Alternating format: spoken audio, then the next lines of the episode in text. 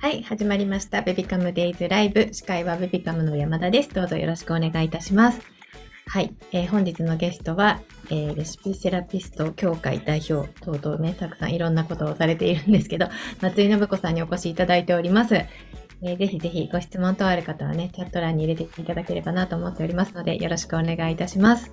今日テーマがですね、季節の変わり目ということで、トラブルが起きやすい季節ね、肌のトラブルなどが起きやすい季節だと思うので、えっ、ー、と、皮膚に優しい食べ物とかね、逆にトラブルを起こしやすい食べ物なんかをね、教えていただきながら進めていきたいと思いますので、ぜひ、こんなことで困っているとか、ね、何か、ママでも、お子さんでも大丈夫なので入れていただければなと思っております。よろしくお願いいたします。そして、なおさん。ありがとうございます。お食事中かな？かわいい。一生懸命食べるんですね。いいですね。最高。あ、のいのいさんもありがとうございます。首のしか力がしっかりしてる。いいですね。飛行機みたいにして遊んでる。めちゃくちゃ可愛いですね。ありがとうございます。皆さん。嬉しいです。そして松井さんよろしくお願いします。はい、よろしくお願いします。はい、よろしくお願いします。可愛い赤ちゃんがいっぱいますね。可、愛、いですね。あともさんも嬉しい。ありがとうございます。ありがとうございます。ここ中入ったなんか、お久しぶりです。かわいいや。みんな食事中なんだ。いいですね。食事中。もう、かわいすぎてかわいすぎて、もう顔がニコニコしちゃいますね、松井さん。本当です。ちょうど食べてる感じが、うん、あの、ね。見れていいですね。ライブで。最高ですね。食べてるシーン見れるなんて、うら嬉しくて仕方ないですが。っていうわけで、あ、ありがとうございます。あやかさん。2歳の男の子。よく関節の裏が荒れたり、耳が切れたりします。おお、乾燥してるのか。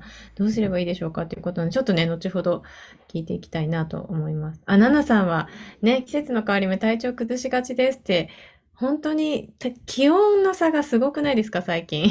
うん、昨日めちゃくちゃ寒くて、今日は暑い。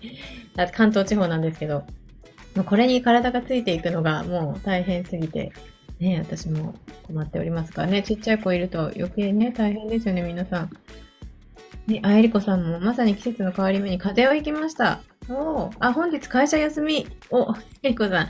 そうなんだ、大丈夫ですかね。久々にベビカムライブ参加できました。風は辛いですが、ライブ参加できて嬉しいですという素敵なコメントをいただいて嬉しいです。ありがとうございます。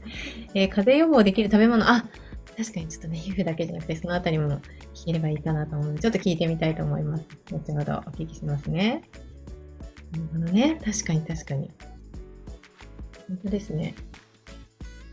本当にこの季節ね、体調崩したりいろいろ、ね、アナナさんも寒暖差にやられますというね、本当にもう皆さんそうですよね。困ってる方がたくさんいらっしゃりそう。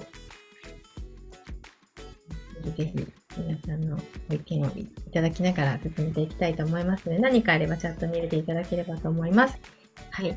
えー、そしてね、Apple のポッドキャストやね、Spotify など音声アーカイブをお聞きの皆さんはね、えっ、ー、と、ぜひぜひベビカムデイズについてちょっと私の方からご説明させていただきますと、えー、ベビカムデイズとは、ベビカムが運営する妊婦さんとママたちのコミュニティのことです。えー、具体的には今日のように Zoom を使用したライブ番組と、あと事前質問を受け付けて専門家にじっくりとお話を聞く音声のラジオ放送と、えー、あとは毎日朝の10時から夜の10時まで開いているオープンチャットを通して、えー、初めての妊娠に戸惑っている妊婦さん、えー、育児中のママの交流のためのコミュニティの場所となっております。えベビカムの公式 LINE ご登録いただくと番組情報やプレゼント情報などが届きますので、ぜひぜひご登録いただきたいと思います。えベビカム LINE カタカナでベビカム LINE で検索していただくとね、え、ー、と、ベビカムの LINE の URL 出てくると思いますので、そちらからぜひご登録いただきたいと思います。え、概要欄にも貼っておきますので、よろしくお願いいたします。はい。というわけで、あ、まだちょっと時間あるかな？あ、とんままさんありがとうございます。生後4ヶ月、女の子、新生児頃から頬にあるは、白斑って読むんですか？白斑なんて読むんですかね？ずっと消えません。いくつかできて消えて、最後の一つだけしぶとく残っている感じです。何かケアをした方がいいのでしょうか？毎日保湿はしっかりとしています。ということで、ね、食べ物で何か改善できることがあるのかどうか、ちょっと後ほど聞きたいなと思います。で、よう様、結構皆さん、こう、皮膚のトラブルに悩んでいらっしゃる。ね、ちょっと後ほどご紹介しながら、えっ、ー、と、ご質問させていただければと思います。一旦ね、そろそろ始めたいと思います。えー、今日もね、皆さん、お顔出ししていただいている皆さん、お昼時ということで、ちょっとお子さんが食べてるシーン、とても可愛かったです。ありがとうございます。というわけで、今日も乾杯したいと思います。えー、日々、家事、育児、お疲れ様ですの意味を込めて、えー、グッディーの掛け声でいつも通り乾杯したいと思います。できる方、ぜひカメラオンにしていただいて一緒にグッディーを言ってください。嬉しい、かわいい。では、行きます。グッディー。あありがとうございます。なおさん、のいのいさん、とんママさん、ここ18さん、まめすけさん。ああ、まめすけさんもありがとうございます。嬉しいです。ありがとうございます。そしてコメント欄のグッディもありがとうございます。はい。というわけで、えー、本日のゲスト、松井さんにね、まずは自己紹介からお願いいたします。はい。えっ、ー、と、私は一般社団法人レシピセラピスト協会代表理事で、ハスノミキッチンという料理教室を主催しております、松井信子と申します。後で、あの、ごめんなさい、スライドをちょっと用意したので、はい。よろしくお願いします、今日。はい。はい。よろしくお願いいたします。今日はね、肌トラブル対策になる食べ物についていろいろ教えていただけるということで、早速ね、スライドの方でご紹介いただきながらご説明いただければと思いますので、よろしくお願いいたします。あ、でも、言って、うん、共有して大丈夫ですかね。大丈夫です。ありがとうございます。はい。では、えっ、ー、と、共有していきたいと思います。はい。えっ、ー、と、今日季節の代わりに親子でお肌トラブル対策ということで、まあ、割と一般的なトラブルというところでお話をさせていただけたらと思っております。よろしくお願いいたします。はい。ちょっと簡単に自己紹介をさっきもしてたんですけど、レシピセラピスト協会代表理事というのをしていまして、料理教室の遊びキッチンを主催しております。私も男の子二人いて、もうちっちゃくないので、あの、小6と高2とかなので、やっぱり、山田さんと同様か、赤ちゃん見てるとすごいやっぱり嬉しいなっていう、今日、ほっこりします。はい。で、私自身が体調ボロボロというか、体調悪かった時があって、そこから、まあ、マクロビとか薬膳とか、ちょっと体にいいものとか、始めて、38歳で長男を自然妊娠して、43歳で次男を自宅出産して、妊活とかもね、あの、妊活の講座とかもやってるんですけど、そんな経歴を持っています。で、今は、もともと離乳食、幼児食の中心の教室をリアルで、東京の練馬区っていうところでやってたんですけど、今、オンラインがメインになっていまして、今、あの、力を入れているところとしては、えっ、と、講師養成講座などを力を入れています。で、あの、こちらでもいろいろお話、過去にもさせていただいたんですけれども、薬代わりになる食材ですね、お家になる、お家にある食材を使った防疹というのとか、そういうのをやっています。主な、えーと、実績はこんな感じになっております。Kindle 本とかもね、出ていて、あの、過去に、あの、プレゼントとかもさせていただいた時もあります。よろしくお願いします。で、今日はですね、先ほどお話、今日のテーマですね。お肌のトラブルっていうところで、えっと、これちょっとこう難しそうなんですけど、陰陽五行って言って、まあ、東洋医学とかまあ、医食同源とかって東洋医学では言われたりするんですけど、そういうので使っている表になります。で結構これ便利なんですけど、まあ、見方としては今、春と夏の間だから、今、だいたい緑とこの赤の間ぐらいのところの季節の変わり目にいて、これから、えー、梅雨が始まるかなっていうと、今日は天気、あの、東京に私住んでいて天気いいんですけれども、梅雨が始まるかなっていうところにいます。で、えっと、まあ、梅雨の時期も水分体の水分が溜まりやすい。単純に、あれ、雨降りますよね。で、むくみとかやっぱりなりやすくって、皮膚とかも、あの子供も大人も、やっぱり皮膚とかに水分溜め込んじゃったり、それがうまく排出、排毒できないと、やっぱりお肌にも良くないし、うん、で夏とかは割と汗かきやすい季節なので、あの、肌のトラブルがある人も綺麗になりやすい、夏になると、なりやすい時期になります。あの、汗かいて、こう、毒素を外から出せるようになるから。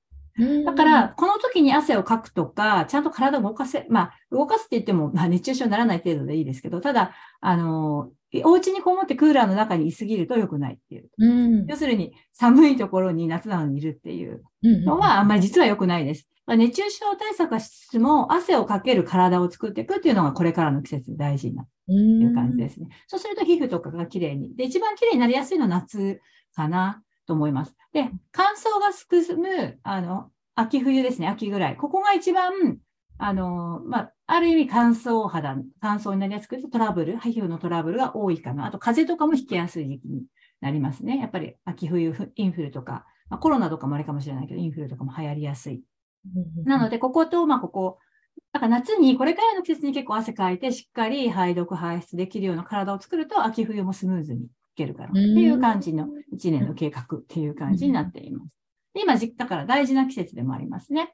で、梅雨、夏にかけて、えっと、トラブルの、あの、お肌のね、トラブルがちょっとある、もうすでにあるよっていう方とか、あの、気になってるよっていう親、お子お子さん、ママさん、両方ですね。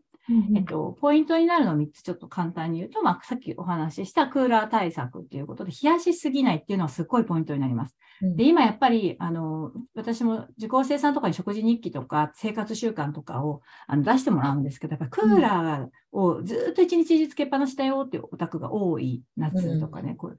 でそうすると、やっぱり、まあ、あの、ずっと冷え冷えの状態ってことですね。でそこでまた冷えてるものとかを飲むと、もう冷え冷えが加速するわけですね。で、子供のためにっていうふうに思っあの、熱中症怖いからっていうのもわかるんですけど、ただ汗かけないお子さんになっちゃうと本当にまずいですね。うん、うんうん、なので、できるだけ、あの、汗かけるように、あの、熱中症にはならないように対策はしてほしいんですけど、とはいえ、うん、あの、クーラーの中にずっと一日中いるっていうのは本当に良くないっていうことなので、うん、まあ、クーラーをちゃんと切る時間を作ると、涼しくなってきたら来る。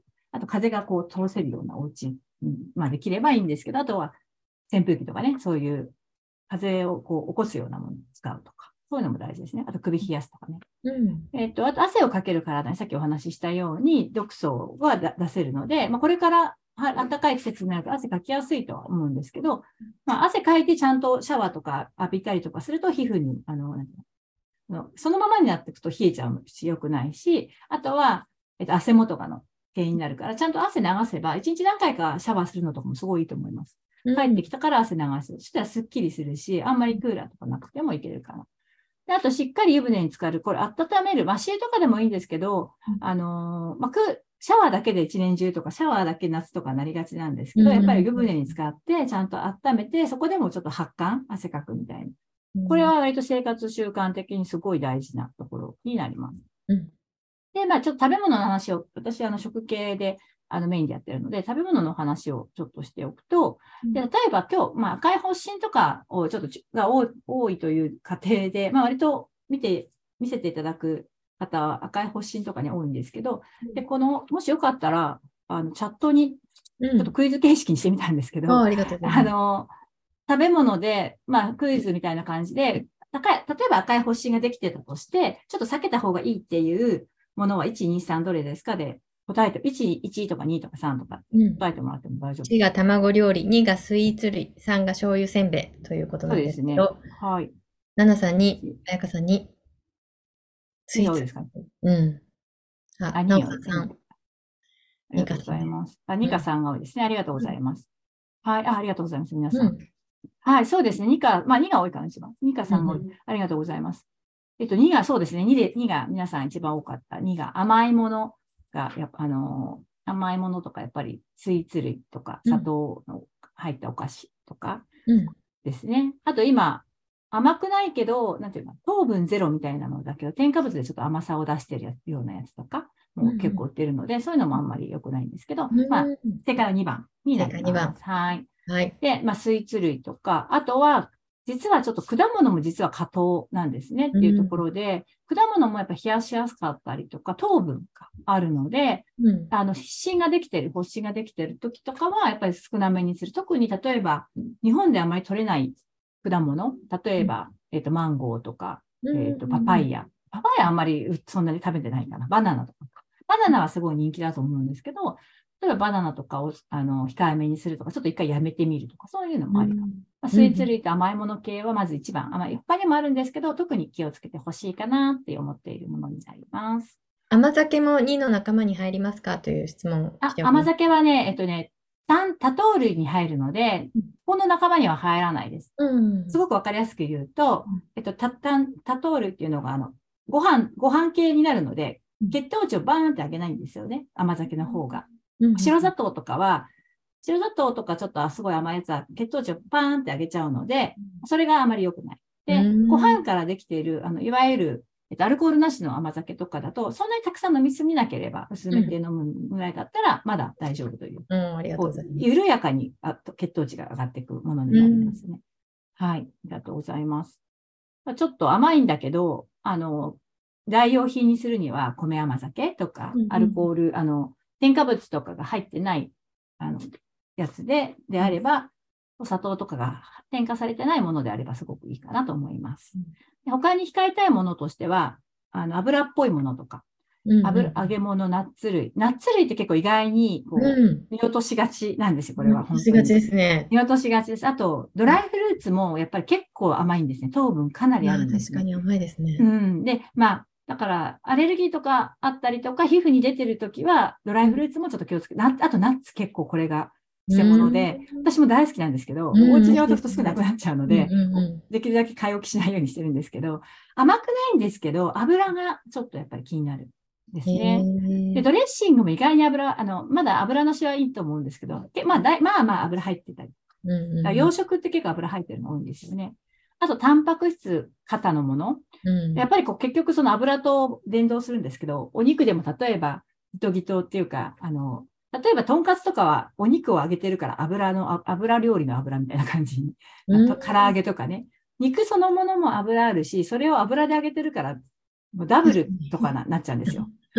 だから、例えば鶏肉とかだったらグリルにするとか、蒸すとか、油を落とすような風にするとかね。あとは大根おろし添えるとか、工夫していただいて食べるとか。タンパク質がちょっと多すぎるのも良くないよっていうお話です。で、じゃあ逆に優しい食べ物っていうところで言うと、まあちょっとおすすめの方でですね、逆に。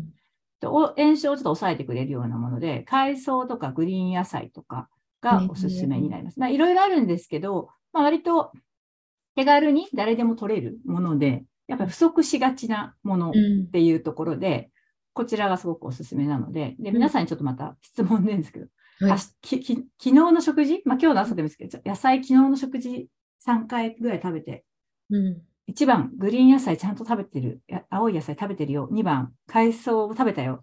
3番、両方食べたよって言って、もしよかったら、チャットで入れてもらってもいいですか、ぜひ皆さん入れて。どうでしょうか？皆さん食べてる？あ、1、3、あ3、3、3。あ、みんな。?1、3、3す。ごい、3。あーあ、すごい。3、3の方結構いますね。う素晴らしい。うんうんうん結構意識され、ね、ちっちゃい子とお子さんとかもいるし、意識されてる人多いってことですかね。でも、うんうんうちとかね、グリーン野菜だけとかも本当に意識して、あの、両方ね、食べれるとすごいいいですけど、まあ、うん特に炎症起きてる時とか、そういうのはすごく抑える、炎症を抑える、赤い湿疹とか抑える方になるので、うん。すごくおすすめ。逆にだから、例えば、うんと、例えばお肉料理とかによく、例えばとんかつにキャベツいっぱいついてるじゃないですか。あれはそういう意味があるんですね。うんうんうんうん。あの、油の料理にちゃんとそれを毒消しというか、付け合わせとしてキャベツいっぱいと、あとレモンとかも毒消しになるので、レモン絞って、あと、まあ大人だったらからし、マスタード。子供はちょっとマスタード無理だと思うので、うんあの野菜をちょっと温野菜でいいので取るとか、うんうん大根を取る、大根おろしみたいに取るとか、そういう組み合わせはすごくいいと思います。だから食べちゃいけないっていうよりもそういう組み合わせをね、つあの、ちょっと意識するといいかな。うんうんで、やっぱりポイントは最初にもお話ししたように、えっと、た冷やしすぎない食べ方っていう。うん。例えば、あと青い、青、さっき言ったこう、青いグリーンの野菜とかを、えっと、スムージーとかだとやっぱ冷やしすぎちゃったり、スムージーとかで結構果物と青い野菜、悪くはないんですけど、うん。えっと、結構湿疹とかできていると、やっぱう内側が冷えてるお子さんが多い。うんあの、子供、ママさんもだけど、内臓が冷えてるっていうのかうんな。で、腸もやっぱり冷冷えてると動きにくくなるので、うん外に抱きしにくくなる。さっき言ったように、やっぱりこう、代謝を良くしたいんですね。内側からも外からも汗かいたりとか。ってことは、内側も冷えない方がいいんですね。うんうんあの、酵素のこととか考えると、あの、確かに生で食べることもいい悪くはないんですよ。いいんですけど。うんでも、あの、ちょっとこう体に負担かかりやすかったり、特に夏結構冷えやすかったり、あの、夏暑いからね、うん。冷えやすいので、あのポイントとしては、えっ、と、そういう食べ方をできると。味噌汁に入れるとか、お鍋に入れるとか、あとおひたしとかですかね。あの、ね。青菜のおひたしとか、うん。そんな感じにできるとすごくいいかなと思います。で、まあ最終的にまとめとしてはやっぱり和食ってすごく油も少なくいけるし、うんうんうん。でごご飯ってやっぱりね、油も砂糖も入れないで食べれますよね。うんやっぱどうしてもパンってもう、そこに油とか最初に入ってるし、バター塗ったりとかしちゃうし、うんジャムとか塗りたくなるから、トータル的にやっぱりあの和食がいいよっていうことを最終的にまとめとしてしました。はーい。そんな感じであ、ちょうど20分はいありがとうございます。ありがとうございごます。説明いただいてありがとうございます。ちょっとね、えー最初から、えーとご質問が結構来ておりましたので、えーとはいお答えいただきたいなと思います。えっと、まずですね、あやかさんが2歳の男の子で関節の裏が荒れたり耳が切れたりします。こはい。れは感想ですかね？かな、病院とかに、あの、結構アトピー系だと耳がこう割れたり切れたりとかする可能性とかもあるんですけど、うんうんうんそんなにひどくなければ、あれですけど、薬とか使ってるのかしら？ねあのーそうです。今言った、今日言ったやつとかは結構本当うんうにんやってみると、引き算、引き算的なところで甘いものとか油っぽいもの、タンパク質多めのあたりを、あのーうん、そうですね。果物とかも含めて、ちょっと控えて、和食系の、ああの、優しい、まあう、んうん例えば、今何歳なんだ ?2 歳って言ってました泣いて。であれば、例えば今2歳、もう2歳だからいろいろ食べれるようになってると思うんですよね。だけど、ちょっと前の離乳食の後半とか離乳食期の食べてたものとか思い出していただいて、離乳食の初期って油とかも使わないですよね。あと、例えば青魚よりも白身魚使っていたりとか、うんそういう、なんていうの、生生のものも使わないようにしたりとか、あのあたりのことをちょっと思い出していただいて、うんうんそっちのちょっとこう戻ってもらうのはすごいいい。なるほどね。はい、優しい薬です。ね、薬も使って保湿もしてるっていうことなので、ちょっと食べ物を改善そうですね、食、食の方も一緒にやると、うんうんうんあの、より効果的かなと思います。ねはいはい、ありがとうございます。えー続いて、えりこさん。まさに季節の変わり目。あ、ね、風邪をひかれているということなんですけど、うん風うん邪予防できる食べ物。でも、風邪予防、今日のも本当にもう結構当てはまっていて、うんうん、やっぱり、あの、体に負担のかけるものっていうと、やっぱり一番甘いものは本当に、こうやめるとわかるんですけど、本当に体調めちゃくちゃ良くなるんですよ。おー、やめれない。どうしよただ、そうそう、やめれない方はね、あの、いろいろ、あの、考案、あの、チャレンジ企画をやったりとか、あと、やっぱりうちの講座ではやっぱりみんなで一緒にやるみたいな、そういう講座、あの、課題を出して一緒にやるとかっていうふうにしてます。うんそうじゃないと、一人だと私もできないので、ファスティングの講座とかも一緒に生徒さんと、受講生さんと、お客様と一緒にやったりとかう。私もし一人だとね、めげます。うんうんあの、うん。だけど一緒にやってたらできるし、あとは、なんていうのかな、選択肢が優しくなる。甘いものでも、やささっきの甘酒すごくいいなと思うんですけどそうそう、優しい選択、甘いものぜ全部だ NG じゃなくって、優しい。い選択が心地よくなってくる。美味しいって思うような、強い、強いんじゃなくって。うんそれができると自然にそっちに移行できるああ、なるほど。っていう感じです。ありがとうございます。えー、とんママさん、生後4ヶ月の女の子、新生児頃からの頬にある白斑がずっと消えません。いくつかできて消えて、最後の一つしぶとく残ってる感じです。うん。毎日保湿はしっかりしてる。何か、まあ、食べ物で言うとさっきのような。さっきのね、さ逆に白い白斑系とかだと、うん、えっと、乳製品とかそっち系とかもちょっと気をつけた方がいいかもしれない。うん乳製品とかタンパク質型みたいな方のうん白っぽいやつだと、うんうんそういうのがちょっと硬になってるやつとかをもしかしたら気をつけた方がいいかなと思います。はい。はいあと、母乳とかあげてる場合は、ママの母乳も影響するので、両方ですよ。お子さんが食べてるものとうんママの母乳と両方ちょっと気をつけられるといいかなと思ったりしはい、ありがとうございます。えーようさん、1歳3ヶ月の娘です。時々まぶたがカサカサして赤くなったり、丸状に赤くなる湿疹ができます。どうしたら防げますか？ということで。まぶたのが赤くなるんですね。目、うん目、目です。目、目、うん目ってうん、今日さっきあの、肝機能と関わっていて、今日一番最初に出た表とかだと、うん前回デトックスの話でちょっと肝機能とデトックスとか関係あるんですけど、うんやっぱりまずでも腸からきれいにしていったりとかした方がいいので、今日のやっぱり赤、あの、避けた方、少なくした方がいいやつに当てはまるうんうんうん思います。冷やしたりとか、あと甘いものとか果物とか多すぎないようにみたいなところ、うんジュースとかもそうですね。はいはいはい。ありがとうごっていうのをちょっざいます。と気をつけてみてください。はい。えー、まいまいさん。6ヶ月の娘を育てている新米ママです。えーゴールデンウィークに甥っ子、かっこ10ヶ月の男の子と会ったのですが、ほっぺや腕がツルッツルのすべすべで、ですが娘の肌は皮膚が結構しっかりしていて固め。すべすべではないのも個性の一つと考えてそんなに気にしなくても良いでしょうか。ちなみにお風呂上がりに保湿、離乳食後には口周りをしっかり拭いてベビーワセリンを塗るようにしていますという。そう、それで保湿とか、あの、塗るものも、実は最低限の方が良かったりはします。うんなぜかというと、内側、あ、そう、だから、あの、お風呂に入りすぎも実はあんまり良くないっていう。なぜかっていうと、えっと、油分、最初に出てくる、内側から自然に出てくる人の油分ですよね。うんあの自然なやつ。だから赤ちゃんって最初はあんまりつけなくても結構ツルツルだったりしませんかね。あのだから、私私もあんまり手とかつけてないんですけどうん、その、その油分を、えっと、ほボディーソープとかで結構、石鹸でもそうですけど、なくしちゃうんですね。だから、こう、補うんだけど、うんでも逆に皮膚が弱い人は、あんまり洗いすぎない方がいいっていうことも結構あったりするので、まあうん、そうですね。だから洗いすぎもちょっと注意な部分も、逆に乾燥ししちゃうっていうか、内側から出せ、出してるのにせっかくそれをなくしちゃうみたいな、うんうんそんなイメージなのであ、それもちょっともしかしたら意識してみると思います。ありがとうございます。はい。やりすぎ注意というところですね。うんうん、何でもそうですけどね、過ぎるのはね。うん。えー、沙織さん。海藻類好きなので毎食食べたいのですが、妊娠中は食べ過ぎると甲状腺がどうちゃらって聞いたことがあり、あ、たまに食べるようにしています。やはり食べ過ぎは良くないのでしょうか？あという。そうですね。やっぱり何でも、さっきもお話、何でもやっぱり過ぎ、どんなに体にいいものでも、やっぱり過ぎるのが良くないんですよね。だからまあ毎食じゃなくても1日、まあどっかで1回とか、うんうんうんでもまあそんなに甲状腺とかのそういったやっぱり免疫が落ちやすい人とか、そこに出やすい人とかは気をつけた方がいいですけど、うんまあだから過ぎるのは良くないけど、そこそこは食べなる置いた方がいいって感じで。でも結構今の人たち少なめかなとは思います。全体的に。はい。はい。ありがとうございますです、でも。はい。はい。というわけでね、皆さんのご質問にもお答えいただけました。えーここで明日の番組の情報です。えー明日は相談会となっております。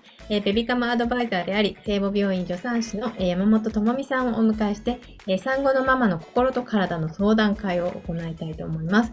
えまたですね、明日の参加限定で、えーと、ちょっと先ほど LINE の方でも流させていただいたんですけど、リラックスアロマ配合で赤ちゃんの心地よく眠る環境づくりに着目し、え開発された製品ですね。えジョンソンスヤスヤタイムウォッシュとスヤスヤタイムローションをセットで10名様にプレゼントという企画がございます。ぜひぜひ明日もふるってごご参加いただければと思います。はい。今画面に出ております。こちらのものです。はい。よろしくお願いいたします。えーそして金曜日、ラジオの日です。えー産後セックスレス解消編をお届けいたします。えー前回のね、えっ、と、産後セックスレス原因編、まだお聞きでない方はぜひね、聞いて、解消編も聞いていただければと思いますので、えーチャットの方に URL を貼らせていただきます。はい、えーラジオは LINE やオープンチャットから簡単に聞けるので、ぜひぜひ LINE やオープンチャットもね、まだフォローされてない方は、ぜひぜひフォローしてください。よろしくお願いいたします。はい。えーそして今月のライブ参加プレゼントのご案内です。えー私のこちらの後ろにあります。えーマイクロマガジン社の絵本、電車ごっこが10名様と、えワンワンカーと腹ペコアオムシのおもちゃ、タッチでサウンドが各1名様に当たります。こちらもね、応募をチャットの URL からお申し込みください。えこちらね、何度も応募できますので、何回も遊びに来て当選確率を上げていただければと思います。はい。というわけで、えー最後に松井さんから皆さんにメッセージをお願いいたします。はい、ありがとうございます。はい、あ、そうですね。えっと、プレゼントを用意しているので、あの、うんおやつ選びとかで、まあ、今日甘いもののは良くないですよというお話をしたんですけれども、うんうんあの、甘いものでも、なんか、まあ、ちょっとヘルシー系の甘いもおおやつとか、そういうのも、えっと、リストになしたりとかして、プレゼントで、こういうところでこういうものが買えるよみたいな、スーパーとかでも買えるものとかもあるので、うんえっと、おやつを選び、そうですね。であ、今、あ、ありがとうございます。そうですね。4大プレゼントで、スーパーで買える、スーパーとかで買えるヘルシーおやつリストとか、鉄分たっぷりのおやつとか、などなど、そういう4大プレゼントを渡しているので、ぜひぜひ受け取ってください。今日はありがとうございます。何かもし、あの、質問とかね、あれば、また、LINE とかの方でもお答えできるかなと思います。あと、アンケートとかでね、書いていただけたらと思います。ありがとうございます。はい、ありがとうございます。こちらの4大プレゼント、こちらっていう、あの LINE の登録をすると、そうですね、LINE の登録を、はい、よかったらしていただけたら、うんあのーあとなんだっけ、コロもうコロナは終わってはないか、ウうん イルス対策、風邪とかの対策みたいなやつとかうんうんも入って、あと備蓄リストとかも他にあるので、まあ、はいまだね、これから夏とかもいろいろね、インフルとかもあるし、コロナ以外もあると思うので、そういう感染症対策とかも引き続きできるといいかなと思っております。はいはい、ありがとうございました。今日は皆さん、なんか答えていただいてありがとうございます。はい、ありがとうございます。ではね、この辺で終了したいと思いますが、皆さん今日もリフレッシュしていただけましたでしょうか？えー明日も12時にお待ちしております。えー子育てを話そう、楽しもう、分かち合おう、ベビカムデイズライブでした。本日もありがとうございました。松井さんもありがとうございました。ありがとうございました。あ、また最後に。